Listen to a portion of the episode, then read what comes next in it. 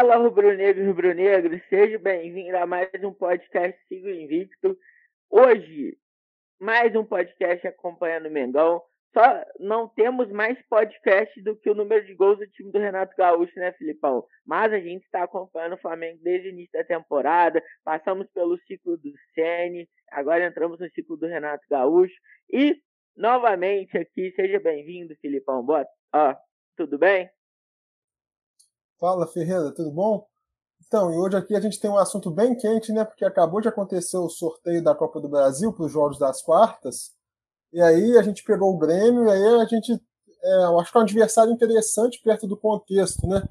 Porque lembrando que nas quartas só haviam times de Série A, então o Grêmio hoje é um time que está numa situação muito complicada, brigando para não cair e decidindo em casa. Eu acho assim que o Flamengo se deu muito bem nesse sorteio que acabou de acontecer agora. Mas que casa? Rio de Janeiro ou em Brasília? Então, Ferreira, acho que vai depender da torcida, né? Flamengo, a gente até vai falar disso mais para frente. Flamengo está nessa briga para liberar a torcida ou não. Eu acho que vai depender principalmente disso. Mas assim, eu acho que é um, um confronto que o Flamengo é muito favorito, cara. Porque hoje o Grêmio está numa situação muito delicada. Pô, o time é, na 19 posição, é o vice-lanterna, tem só 7 pontos em 12 jogos, vai lutar para não cair. Pode até que se recupere, brigue por alguma coisa mais para frente, mas no momento é um time muito fragilizado e vai ter que dividir as atenções também. Então eu acho que o Flamengo aí é bem favorito nesse confronto. E é o confronto que bota de frente Renato Gaúcho versus Grêmio, né? É, a torcida do Grêmio já falou que se o Flamengo golear o Grêmio, a, a estátua do Renato Gaúcho não vai existir mais. Então, provavelmente nesse confronto aí a gente vai ter muita emoções à flor da pele, tanto do lado do Flamengo quanto do lado do Grêmio. Eu acho um, um adversário difícil, embora é, o Grêmio esteja um mau momento. É um time copeiro, é um time que tem craques aí, tipo o Douglas Costa, tipo o Rafinha, que se eles estiverem num bom momento, a gente sabe que eles podem fazer a diferença. Mas o Flamengo sim é favorito pelo momento. O Flamengo tem um time muito melhor do que o Grêmio. Eu acredito que a gente é favorito sim. Além do que, Flamengo, é, falando em termos de chave agora, né? Flamengo passando do Grêmio, o Flamengo pega Santos ou Atlético Paranaense nas semifinais e podemos ter pela primeira vez na história a mesma final da Libertadores e a mesma final da Copa do Brasil, né? Do outro lado ali a gente tem Atlético Mineiro e São Paulo, então pode ser que um, o Flamengo do lado do lado esquerdo, assim como na Libertadores, e os demais do lado direito. Tem Fluminense também. Então, claro que o Fluminense não pode ser final da Libertadores, mas pode ser uma semifinal, seria interessante também. Então tem muitas possibilidades aí de confronto, né, Filipão? Sim, Ferreira. É, é na semifinal do Copa do Brasil vai ser um adversário mais difícil. Eu acho que provavelmente passa o Atlético Paranaense. Eu acho que hoje está numa situação melhor do que a do Santos e, portanto, é sempre um jogo difícil. Né? O Atlético Paranaense sempre é um adversário chato, não importa a situação, e eles estão bem esse ano. Eles estão brigando na parte de cima da tabela, se bobear, vão conseguir beliscar mais uma vez uma vaga na Libertadores. Então é um time assim que, se a gente pegar na semi, bem enjoado. É até engraçado, né? Porque comparando Copa do Brasil e Libertadores, provavelmente o caminho até a final da Copa do Brasil vai ser bem mais difícil do que da Libertadores, pensando nas possibilidades. Porque eu acho que provavelmente é, o Grêmio é muito melhor que o Olímpia, isso daí nem se compara. E o adversário da Semi, eu acho que fica ali bem equilibrado, dependendo de quem a gente pegar. Então a gente tem uma situação aí bem inédita também, né? O caminho na Copa do Brasil sendo mais difícil que na Libertadores. Verdade, verdade. Agora entrando no mérito de jogos mesmo, jogos mesmo, né, Felipão? Como sempre nos podcasts, nós estamos trazendo dois jogos aqui para vocês. E foi o Flamengo e Corinthians. Flamengo e Corinthians, Flamengo ganhou de. Teve uma boa vitória, é, jogou muito bem novamente. É, e a gente viu que o Flamengo teve um domínio absoluto ali do jogo, né, Filipão? Tanto no primeiro quanto no segundo tempo. Eu acho que só não fez mais gol do Corinthians por respeito ao título brasileiro que eles ajudaram a gente aí. Ferreira, a gente, eu já tinha falado na semana passada, né, que provavelmente ia ser um confronto que o Flamengo ia dominar e não ia ter dificuldades, e realmente foi. Flamengo, desde o primeiro minuto ali, não deu chance para o Corinthians respirar. Corinthians é, não tinha nem chutado no gol, se não me engano, até o final do primeiro tempo. Ou seja, foi assim um jogo de um que só um time jogou. Você já teve ali no começo né, o Arão mordendo e a bola sobrando para Everton Ribeiro acertar um, be um belo chute. Um tipo de gol que ele não fazia há bastante tempo, já fazer um a zero. Ali as coisas já clarearam demais, o Corinthians já estava entregue e o jogo foi todo assim. E o jogo foi para dar confiança, mais confiança para os jogadores do Flamengo, igual você comentou, Arão mordendo, Everton Ribeiro marcando depois de um bom tempo aí sem marcar. São dois jogadores que são importantíssimos é, e que você vê que o Arão no meio de campo é outro jogador, né? Desempenhou um bom papel na zaga. É, a gente não pode, não pode fazer, fazer muitas críticas para ele, mas é, no meio de campo ele é muito melhor. O Everton Ribeiro parece que está se reencontrando ali com o Renato. Esse chute que ele deu, ele não estava dando antes. Então parece que isso realmente é questão de confiança. E também o Gustavo Henrique, né, Filipão? O Gustavo Henrique fez o segundo gol ali do Flamengo, ganhou no jogo aéreo. É, parece que foi outro jogador que o Renato Gaúcho está recuperando e que está voltando à velha forma do Santos. É, Ferreira, na bola aérea ofensiva, eu acho que o Gustavo Henrique sempre desempenhou um bom papel. A gente lembra ainda com o Rogério contra a LDU no Maracanã, que ele foi muito bem. Eu acho que nessa bola aérea ofensiva ele vai muito bem. Então, eu acho que ele está mantendo isso aí. É uma arma que o Flamengo usa muito bem também, né? O Flamengo tem ótimos batedores. Então, você tendo bons cabeceadores, isso aí é uma combinação que leva muito perigo ao adversário. E é o que você falou, jogadores recuperando confiança, isso é muito bom, cara. E além de tudo, você teve o Bruno Henrique que vinha sendo um tanto contestado, né? Marcando o terceiro gol. E ali você teve interessante também o terceiro gol, cara, que o Gabigol mostrando que ele é muito mais do que um atacante porque ele sai da área, ele faz a jogada e serve uma bola assim, de camisa 10 na cabeça do Bruno Henrique. Mostrando assim que ele realmente é um craque, sabe fazer gol, mas também sabe armar, sabe dar passe, sabe cruzar. Realmente, assim, um jogador muito diferenciado e o Bruno Henrique no jogo aéreo é muito forte. Ele tem uma impulsão, que ele nem precisou nesse lance, né, porque ele estava posicionando muito bem, mas normalmente ele tem uma impulsão muito boa.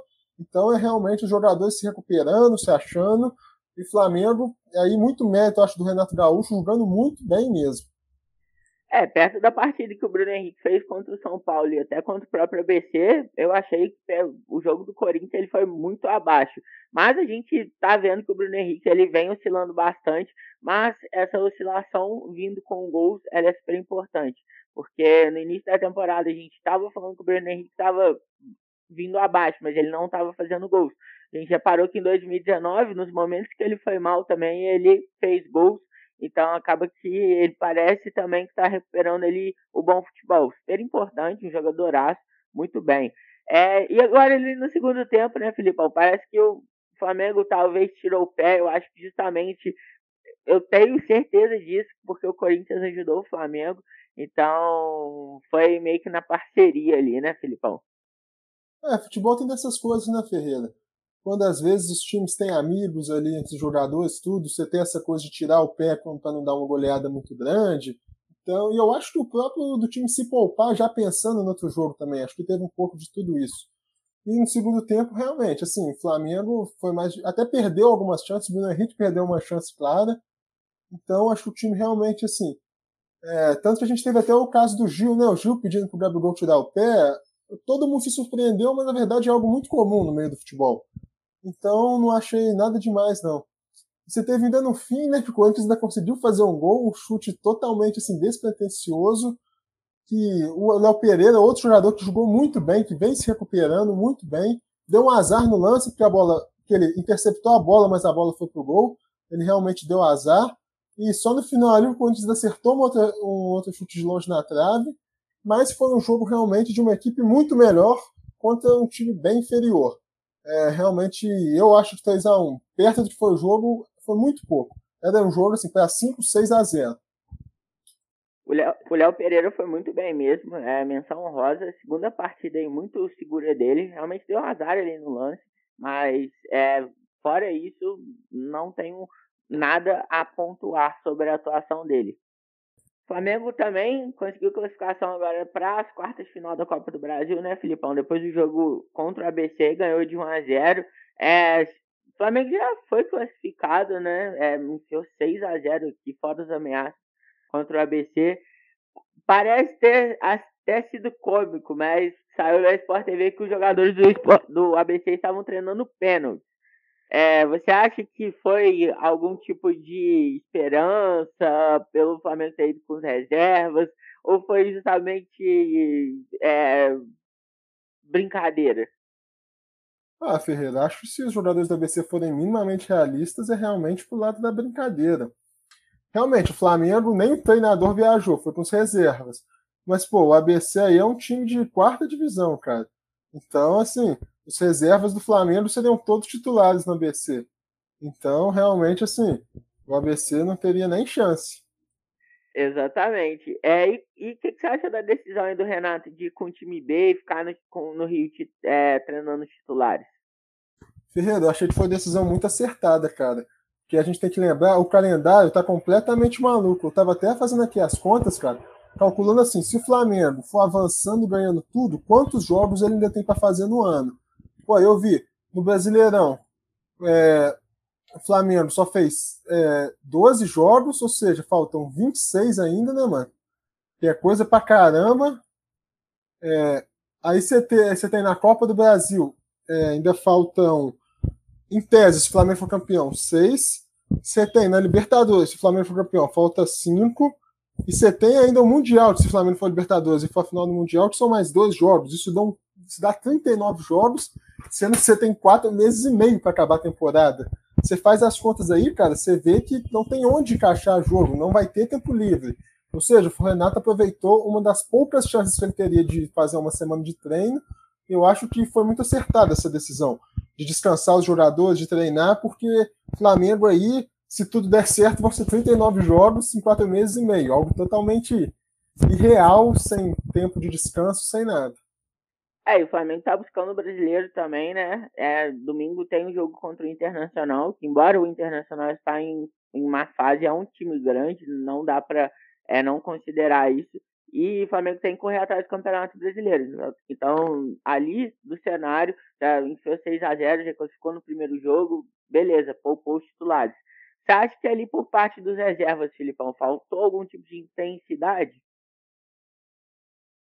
Ferreira, eu achei até o jogo meio esquisito nesse ponto. Pareceu um, um pouco jogo de pré-temporada, porque realmente assim, tipo, o Flamengo foi no ritmo muito menos acelerado. Não sei se é por essa coisa de para não golear duas vezes o adversário e tudo, não sei se tem um pouco disso, mas não teve aquela fome de fazer gol. Foi um jogo que o Flamengo foi dominante, já era de se esperar, mesmo com as reservas, e eu acho, Elite, na escalação também, eu acho que talvez, não sei se o time não estava tão entrosado, a gente teve, por exemplo, Vitinho, Michael e Pedro, provavelmente são os reservas imediatos. Mas o Rodinei na ponta, eu já acho que é eu não gosto porque é um jogador que não faz uma tabela, não tem muita técnica, é um jogador simplesmente de força e velocidade, então eu não acho que contribui muito para o jeito do Flamengo jogar. Você vê que ele quase não tabelou com o Mateuzinho, as jogadas dependeram muito do Pedro saindo da área do Michael e do Vitinho. Então, eu acho que tudo isso, essa falta de entrosamento, junto com essa piedade do adversário, não golear um adversário duas vezes e tudo, eu acho que tudo isso levou o jogo a ser nesse ritmo mais lento mesmo, administrar uma partida, um jogo de pré-temporada para pegar ritmo e tal. É, essa paciência que o, o Flamengo tem com o Rodinei. Se tivesse com os garotos da base, o Flamengo revelaria muito mais talentos, porque Rodinei é horrível. O Rodinei, nossa, quando ele tá na lateral, ele é fraco, ele tá no meio de campo, ele é fraco, ele tá de atacante, ele é fraco, não dá. Ele é bom de grupo, mas de jogador mesmo não dá pro Flamengo. E teve o cenário ali do VAR, né, Filipão? Mais uma vez o VAR descalibrado, ridículo, né? É, Pedro, que a gente sempre fala, a gente não acha que tem perseguição nem nada, a gente simplesmente constata que a arbitragem no Brasil é um nível péssimo é realmente assim, um desastre, né? Porque você vê ali que teve pelo menos tirou um gol do Michel que não estava impedido, e você ainda teve a situação de não marcar um pênalti claro no Léo Pereira. Ou seja, mesmo com um time mais devagar, se o VAR tivesse funcionado é, minimamente de forma adequada, seria 3 a 0 ali para o Flamengo. Então, realmente é de lamentar, assim, é, essa arbitragem, porque pode, numa, numa outra partida, pode mudar o resultado. Isso é sempre lamentável, né, cara? Um jogo ser decidido pelo VAR. Não, exatamente. E é um ponto, né? O Flamengo já entrou classificado, mas podemos ter cenários de uma semifinal, de uma final, que o VAR dá pau também.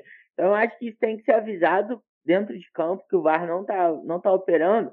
E se tiver um lance com dúvida, que claramente o Michel estava em posição legal, sabe? A gente tem que parar e paralisar o jogo, cara, porque não dá para continuar assim. A tecnologia está aí para ajudar. Software tem defeito. Mas o principal ponto hoje que a gente está falando é as pessoas que operam. Se as pessoas, se eles estão escutando a central do apito para ter a decisão, por que, que, eles não vão escutar a central do apito quando o VAR, o VAR não está operando? Aí fica a dúvida, né, Filipão? Quando o VAR opera, os caras escutam a central do apito. Quando o VAR não opera, eles não escutam a central do apito. Aí não, não consigo entender. É, Ferreira, é, a gente teve essa semana a confusão do jornalista Arnaldo que acabou sendo meio que. Não era nem contratado, mas não vai mais ser chamado para Seleção Sport TV, porque ele tinha falado que o VAR esperava a opinião central do apito, né? Mas assim, cara, eu acho que tudo isso reflete da péssima qualidade da arbitragem, cara. Você vê que na Eurocopa o VAR é, foi sem problema nenhum, o VAR interfere muito pouco, e quando interfere normalmente é de maneira acertada. Então eu acho que você tem até de onde aprender, tem que melhorar o nível mesmo. E desse jogo aí contra o ABC, quem que aproveitou a chance, Filipão, e por quê?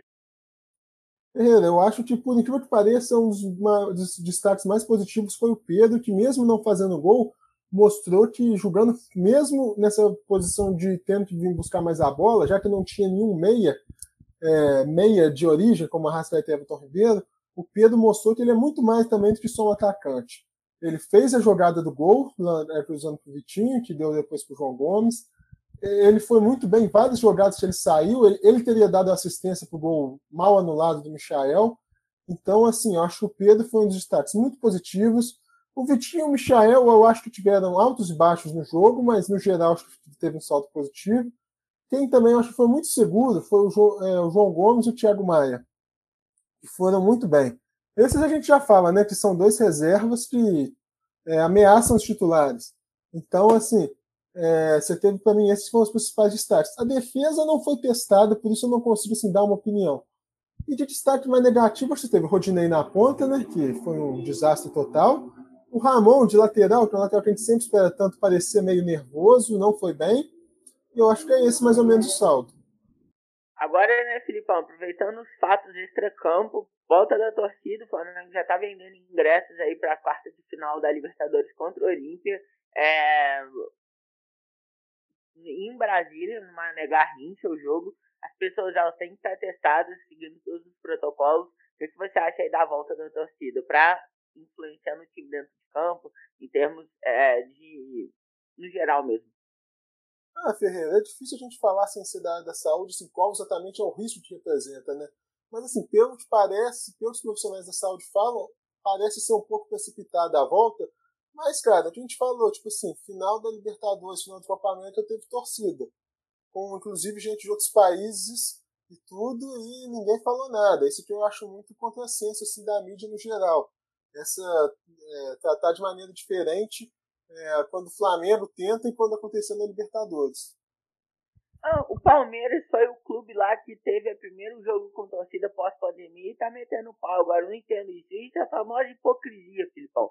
Esses clubes, eles são hipócritas, porque em São Paulo não pode ter público. Mas aí vai o Flamengo, aí vai o Flamengo malvadão e reclama do Flamengo, né? Mas eles esquecem que eles tiveram primeira vez o público na final da Libertadores. Então por que falou que não era para ter? Enfim, né? É... Agora falando de reforço, Thiago Mendes, Flamengo parece que desistiu da negociação é, com interferência do Juninho Pernambucano, assim como o Kennedy.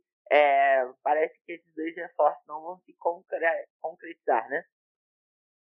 Sim, Ferreira. O Thiago Mendes, cara, eu nem sei se esses é, dois reforços eram tão necessários, porque, como a gente falou, o Thiago Mendes seria ali para volante, onde você tem quatro bons jogadores para duas posições. Você tem Arão Diego, Thiago Maia e João Gomes eu acho o Flamengo assim, tá bem servido mesmo com a saída do Gerson. Eu não acho que vai fazer tanta falta. O Kennedy já é um jogador de velocidade, cara. Com o Michel se recuperando, eu também não sei se vai ser um jogador que vai fazer muita falta. Então, apesar de ser. Claro, você fala assim, bom reforço é sempre bom. Mas não acho que o Flamengo também tem que fazer loucuras por reforço. Porque ninguém está com a situação financeira boa. Eu não sei se fizer loucuras igual o Corinthians, que eu não acho certo o Flamengo tem que zelar muito pela sua parte financeira, manter as coisas nos trilhos, porque isso que a gente viu que dá resultado. Exatamente, falando em reforço, né? Saiu uma notícia hoje falando do Davi Luiz, que o Davi Luiz ele recusou o time da Turquia justamente para esperar o Flamengo. Você acha que essa contratação vai se concretizar? Ah, é difícil por causa dos valores, né, cara?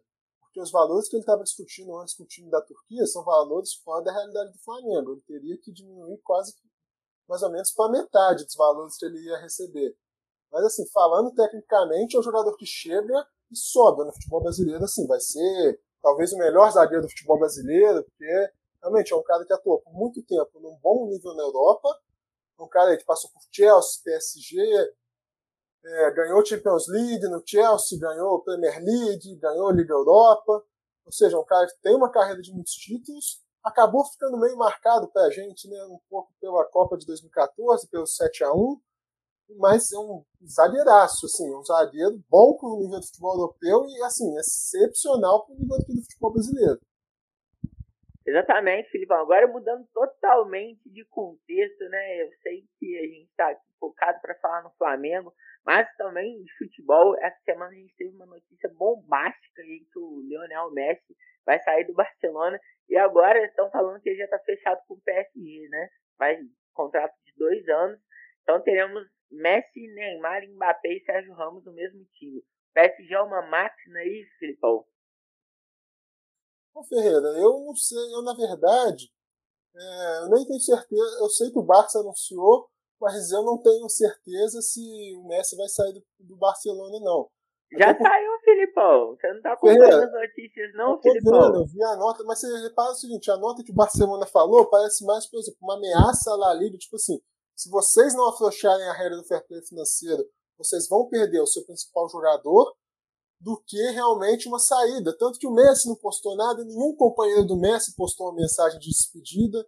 Isso eu acho muito esquisita situação. E a nota fala o seguinte: o Messi e o Barcelona chegaram no acordo, mas por causa das restrições da La Liga não vai ser possível. Então eu acho que parece mais uma ameaça à La Liga para a Liga ceder Muitos jornalistas conceituados estão falando isso, o Rafael Oliveira, que é um dos que mais sabe de futebol europeu aqui, estão falando isso. Então eu acho que o Messi ainda pode continuar no Barça. Eu não sei se ele vai pro PSG, não. Acha que é uma fake news, então, que estão fazendo, Filipão, justamente para é, esse aí financeiro ser amortizado? Ser afrouxado, né? Eu acho que é um blefe, sim. Acho que é um blefe, sim. Acho que tem grande chance de ter isso. Porque, pô, cara, assim, o Barcelona eu não ia simplesmente mandar uma nota sem fazer um vídeo de despedida, sem fazer uma homenagem maior. Os jogadores, os jogadores não postaram do Barcelona? Não, a página do Barcelona fez um vídeo de agradecimento ao Messi do Instagram. Graças, Léo. Sim, mas assim, é muito pouco perto do que eu acho que faria se ele fosse sair mesmo. Mas vamos ver. É isso então, né, Filipão? Fechando o nosso rolê aqui pelo futebol nacional e mundial. É, agradeço mais um podcast aí do Sig Victor. Dessa vez a gente trouxe um pequeno plus aí. Mas é isso aí, Filipão. Abro espaço para você despedir da galera. É, e muito obrigado novamente pela presença. É isso aí, Ferreira. Convidar todo mundo para conhecer nossa página no Instagram. Ficamos por aqui. Um abraço. Victor fica aqui e até a próxima.